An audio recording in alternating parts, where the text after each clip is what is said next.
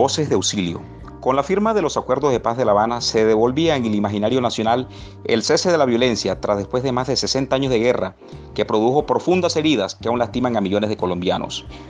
En esos enfrentamientos entre guerrillas y la fuerza del Estado, se nos hacía natural ver hombres y mujeres muertos y mutilados de los bandos contendientes, como al igual civiles inocentes cuyo único mal era vivir en zonas donde se enfrentaban los combatientes. Entre bombos y platillos se festejaba el plumazo de la tan esquiva paz como presagio de los tambores de guerra. Fue el inesperado rugido de un kafir que asustó a Timochenko, como poniéndolo a dudar de estampar su rúbrica al mover de lado a lado su cabeza.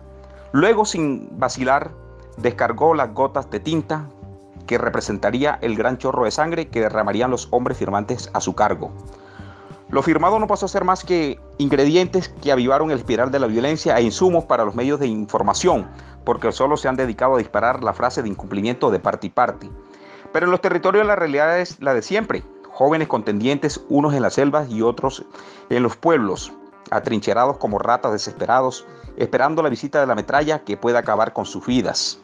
Son esas voces de auxilio que nadie escucha ante el gran muro de silencio y la desidia estatal de aquellos que continúan en resolver sus diferencias con las fuerzas de las balas y no con la fuerza de la razón.